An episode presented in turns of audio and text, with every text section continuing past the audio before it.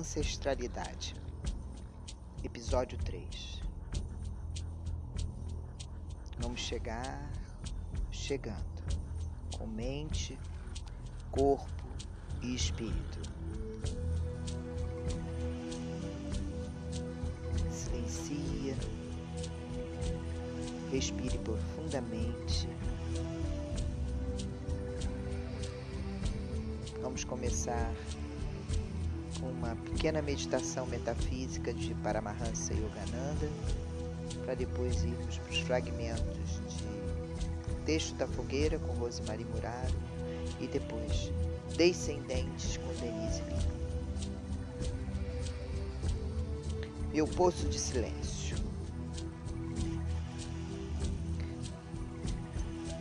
O riso de Deus capturou meu coração.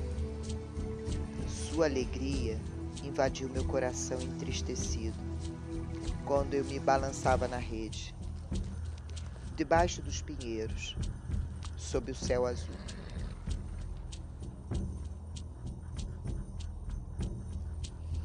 Sinta agora o céu agitar-se e a presença divina mover-se atrás de ti.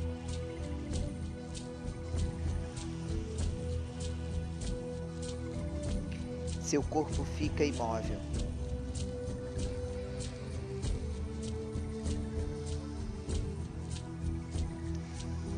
O poder do seu silêncio cava em seu íntimo até que dele brote uma fonte insondável.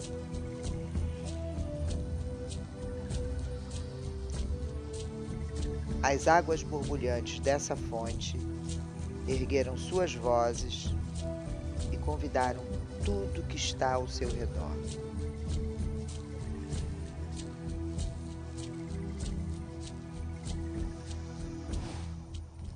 Você tinha sede para que viesse beber de suas inspirações. De repente, o imenso firmamento azul imerge os lábios no poço do seu coração os pinheiros, as nuvens flutuantes, as montanhas, a Terra e todos os planetas sorveram da sua fonte de bem-aventurança.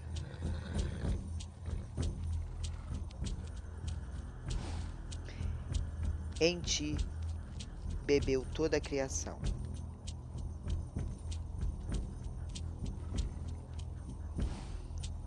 Saciados, então, mergulharam nas águas da sua imortalidade. Seus densos corpos trocaram o lago mágico da sua alma, tornando-se purificados e luminosos. Tal qual grãos de açúcar dissolvem-se num vaso de água borbotante. Assim as nuvenzinhas, os altos montes, as belas paisagens, as estrelas, os lagos, os mundos, os córregos de mentes risonhas, os longos rios sinuosos das ambições de todas as criaturas que viajam por muitas trilhas de encarnações todos se fundiram no oceano do seu silêncio que tudo dissolve. Silencie e acolha agora no seu coração todos os seus ancestrais.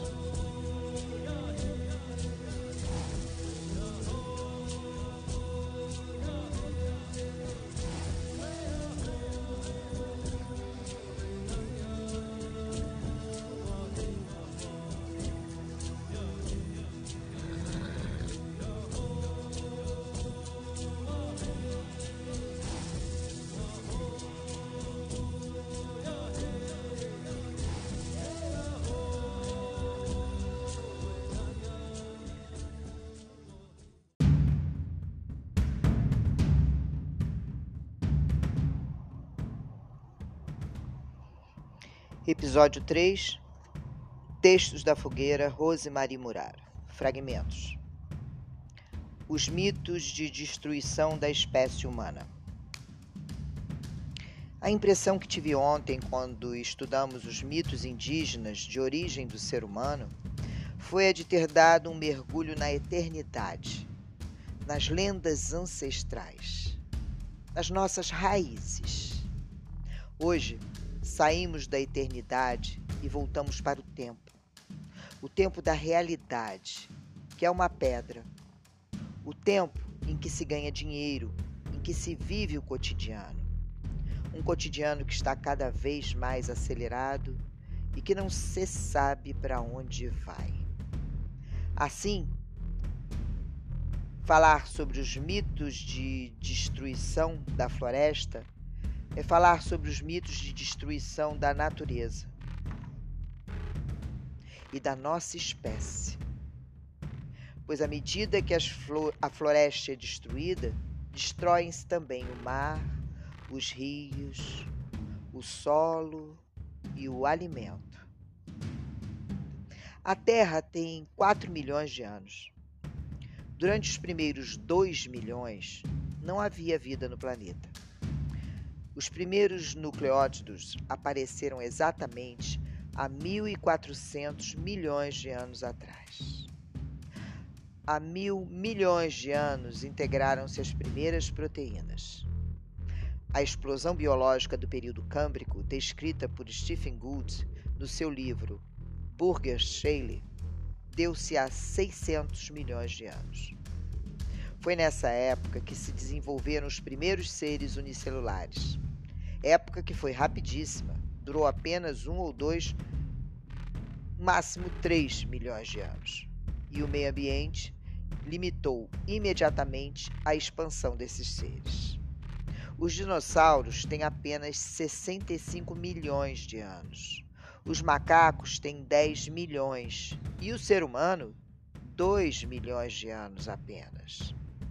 Se colocarmos numa linha reta esses números que vão de há 4 milhões de anos até os dias de hoje, ou 2 milhões de anos do ser humano, estão bem no final dessa história. Representam 0,05% do total. Os cientistas calculam que se colocassem a nossa espécie na reta da vida e se comparassem essa reta com as 24 horas do dia, os nossos dois milhões de anos estariam no último minuto de cada dia. Essa é a duração da nossa vida, como espécie em relação à vida como um todo. Vamos concentrar-nos então sobre esses últimos dois milhões de anos. Tentemos analisar as fases da vida humana. Sobre elas, os antropólogos e os arqueólogos estão em completo acordo é o critério para sabermos a duração dessas etapas é que todas elas são balizadas por invenções tecnológicas. Mas só as invenções de grande porte têm força para mudar a estrutura da vida e das relações humanas. E na nossa história, essas invenções maiores são poucas. A primeira fase, designada por pedra lascada, durou um milhão e meio de anos. O instrumento utilizado era uma simples clava, com a qual o primato humano atacava e se defendia intencionalmente, ao contrário dos outros primatas. Esta primeira fase foi o lento despertar da animalidade para a humanidade. Quando se criam as culturas, os sistemas de parentesco, o tabu do incesto e quando se vão formando a palavra falada, a posição ereta e as primeiras tecnologias. Só nessa fase passaram-se três quartos da nossa história. A segunda fase, que é a da sociedade de caça e recolecção, dura pelo menos 450 mil anos. Depois veio o Neolítico, a época do machado, da pedra polida. Mas essa invenção não foi suficientemente poderosa para pôr fim ao período pré-histórico. Foi a invenção dos métodos de fundir os metais que conseguiu essa façanha.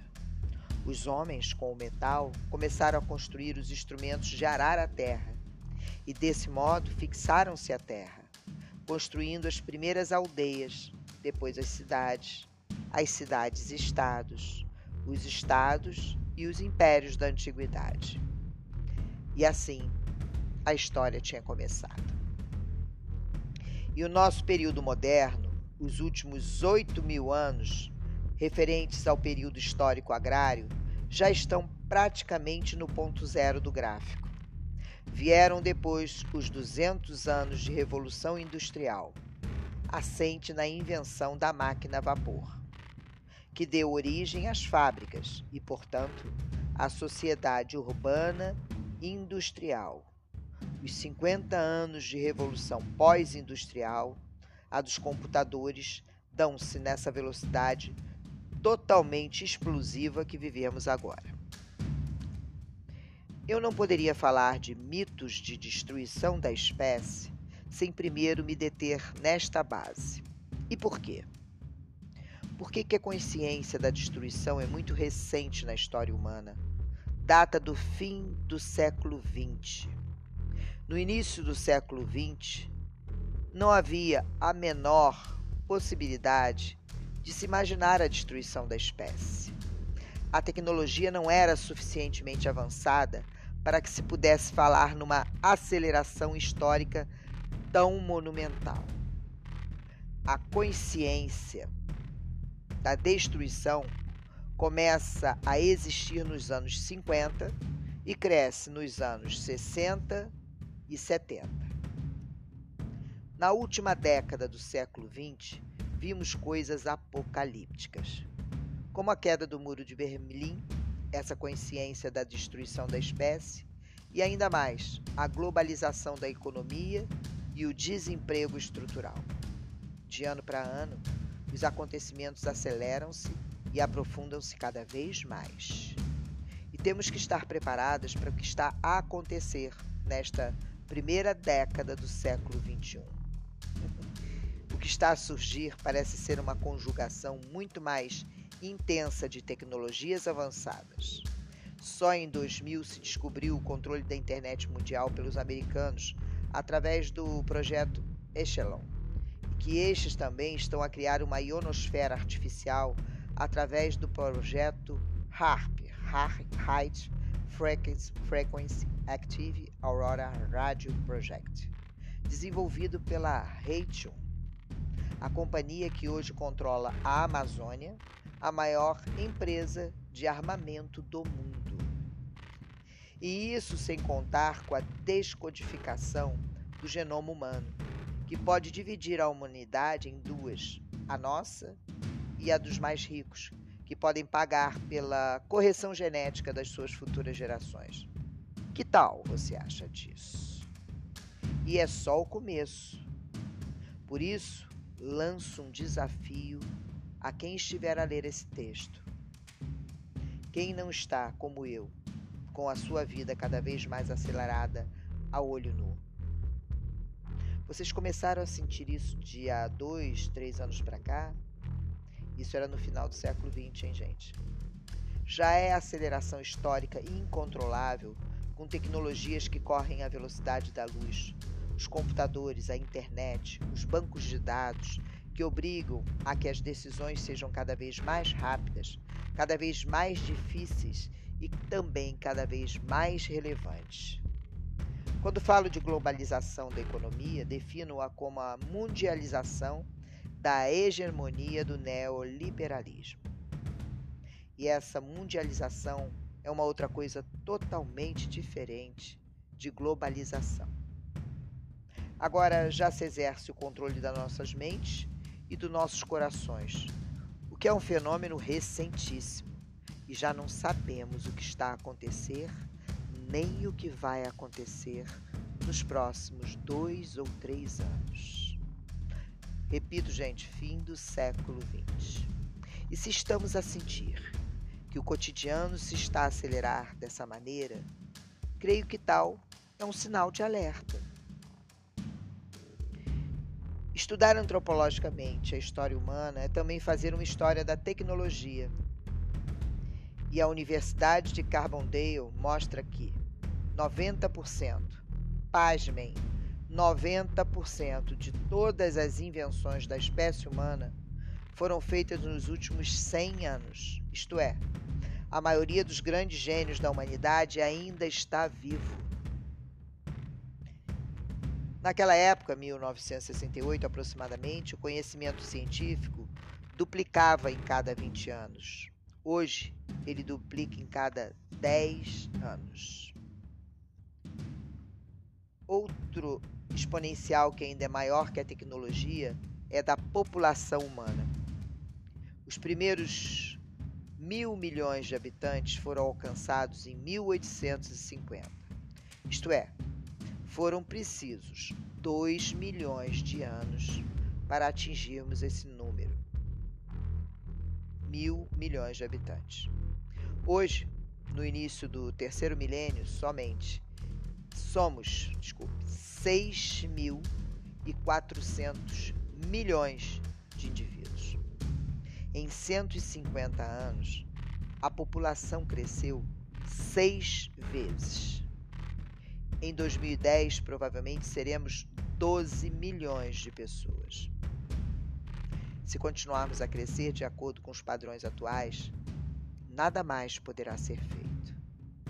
Segundo os ecologistas da Rio Eco 92, lá pelos idos de 2050, não haverá mais petróleo, florestas e muito menos água potável será o ponto do não retorno.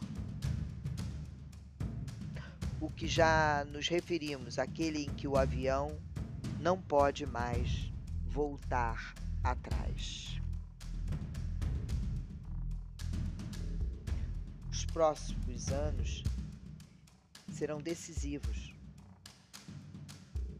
Mas hoje, em 2021, já estamos em outra realidade. A hora é já. Precisamos construir uma vida diferente. A decisão deve ser adulta.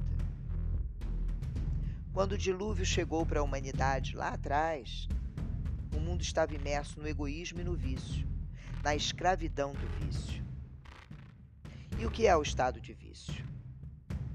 Toda vez que a nossa vida entra em um modo automático, esta é a consciência do vício.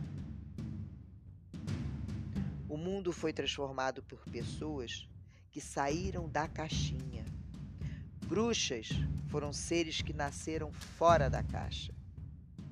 Você está fora da caixinha ou vive enquadrado no seu automático, sem pensar, sem raciocinar? sem apreciar. Uma decisão adulta envolve abrir mão. Você está disposta a abrir mão de quê? Fica essa pergunta. Diante do desenvolvimento, do crescimento e da globalização, a pergunta é: você está disposta a abrir mão de quê?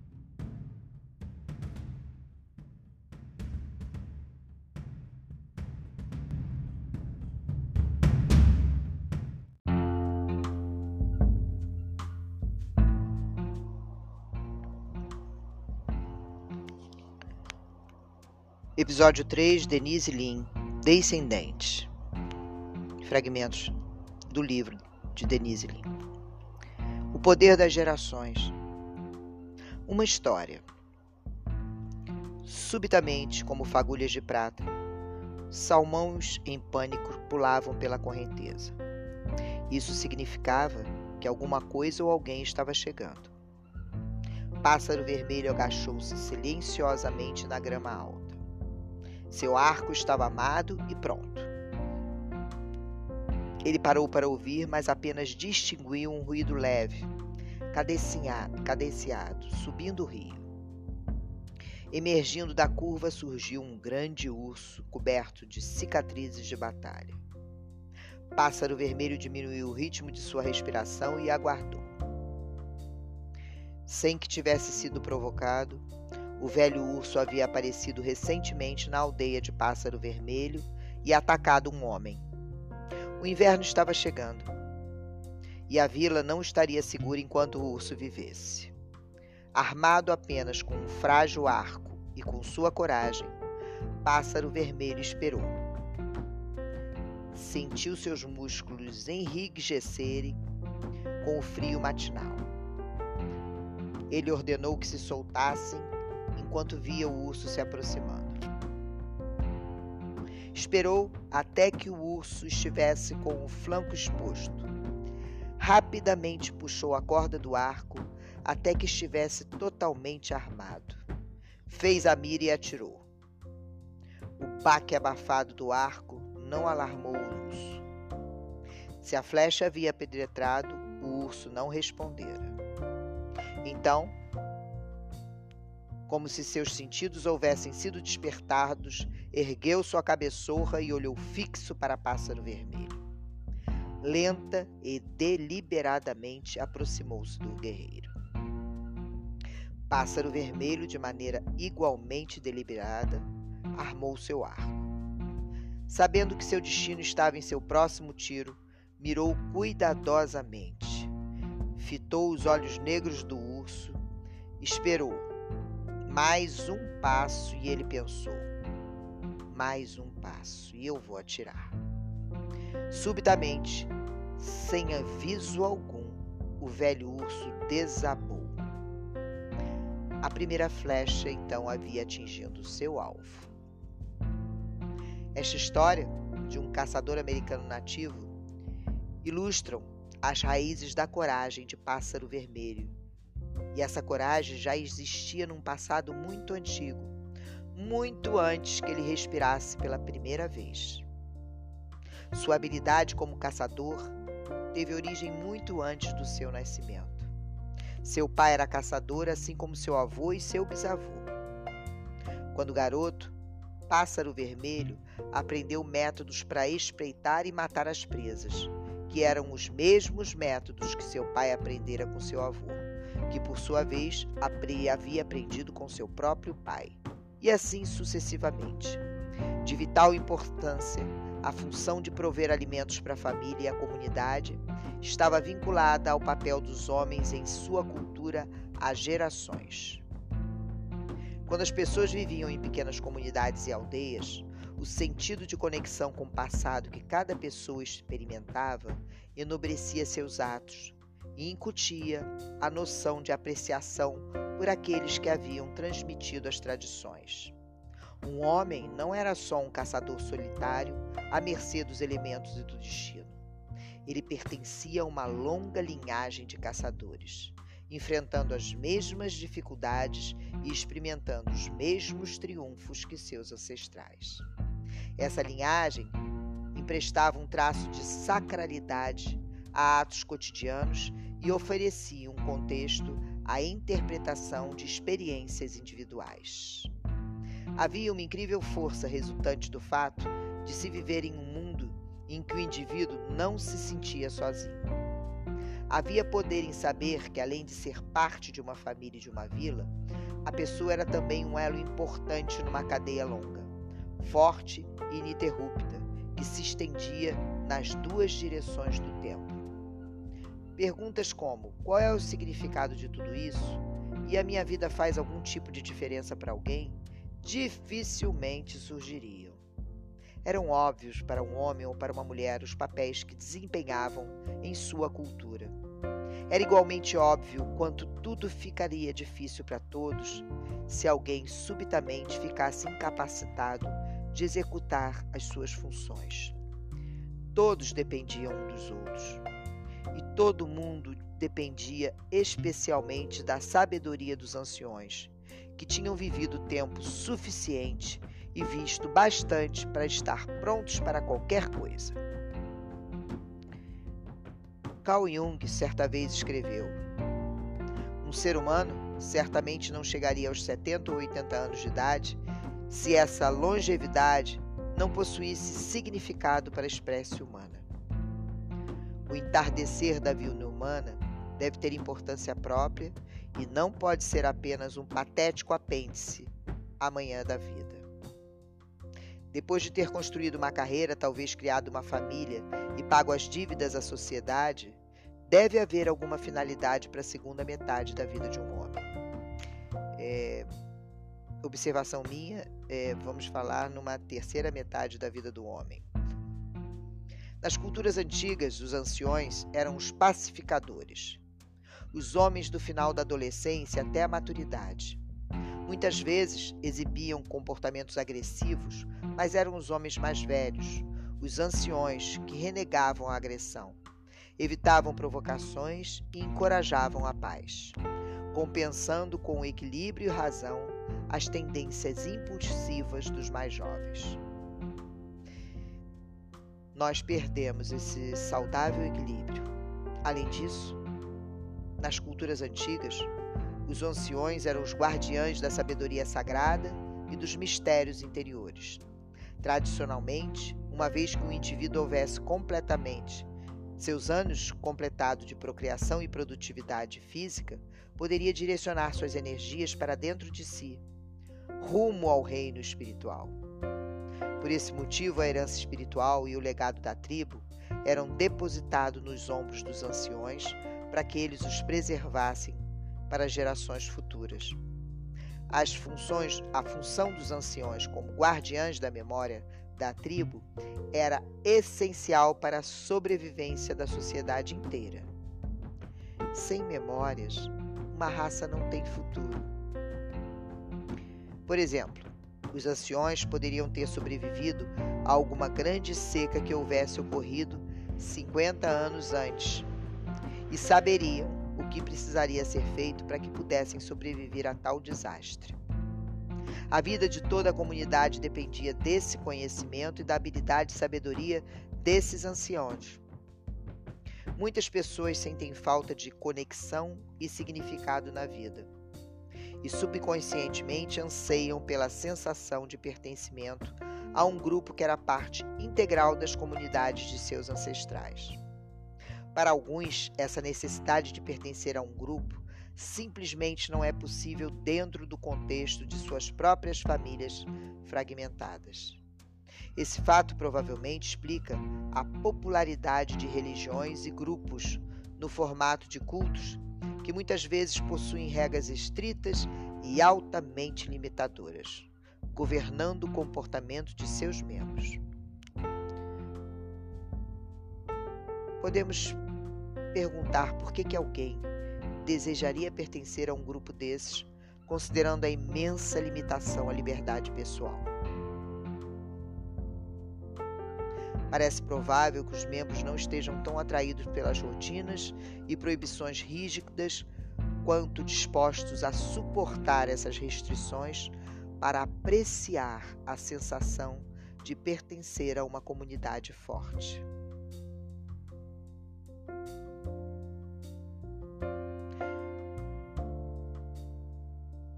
Desejamos anciões. É como se algum profundo nível subconsciente precisasse recriar a experiência de pertencer a uma tribo.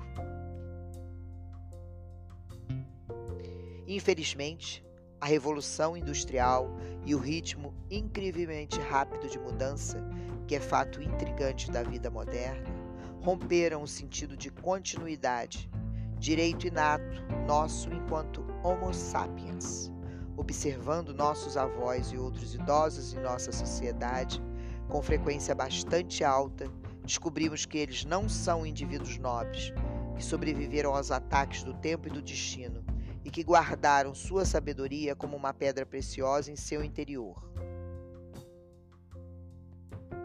Porque a maioria de nossos idosos é desencorajado, pouco diferente de nós, aliás pessoas que podem ter se tornado até menos sábias e poderosas no final de suas vidas devido aos sentimentos de serem absolutamente inúteis e desrespeitadas. podemos desejar a possibilidade de nos voltar para os anciãos e contar com sua ajuda para encontrar o nosso caminho de volta. Contudo, a realidade da situação aponta para o fato de que em nossa cultura esse papel foi sendo diluído ao longo do último século e, como resultado, nossos idosos não são mais sábios do que nós. Talvez sua tia-avó passe os dias assistindo a novelas, em vez de ser uma venerável anciã, tenha na verdade menos compreensão do que você. E isso, acredite, é muito trágico. A questão que pode parecer um mero detalhe dos muitos óbvios equívocos do nosso universo é de fato bastante significativa. A conexão com o nosso passado, com os nossos ancestrais e com os anciões que ainda estejam vivos em nossas famílias poderia nos fornecer o real sentido de continuidade, capaz de nos sustentar nos momentos de dúvida e dificuldade. Esse vínculo, contudo, foi rompido pelas intensas mudanças em curso neste nosso universo. Houve uma quebra, um hiato na linha de conexão de nosso passado com o nosso futuro. E ficamos perdidos, ansiando por algo de que não temos a memória consciência da perda.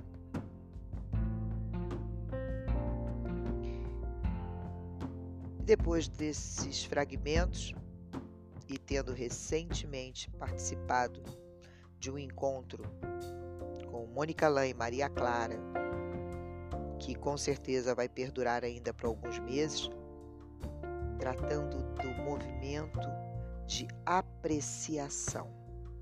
E no início desse capítulo, a gente fala de uma história e há um convite, um convite para nós apreciarmos.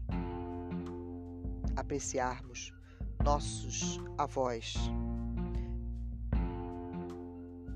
Eu não sei se você teve a felicidade de ter bisavós. Eu tive uma bisavó que faleceu, eu já estava com 22 para 23 anos de idade. Uma dádiva.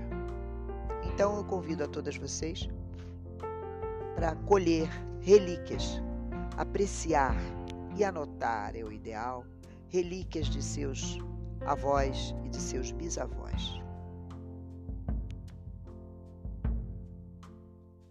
Eu sou Carla Gamba, buscadora de mim e ativadora em cada uma de vocês da busca de si.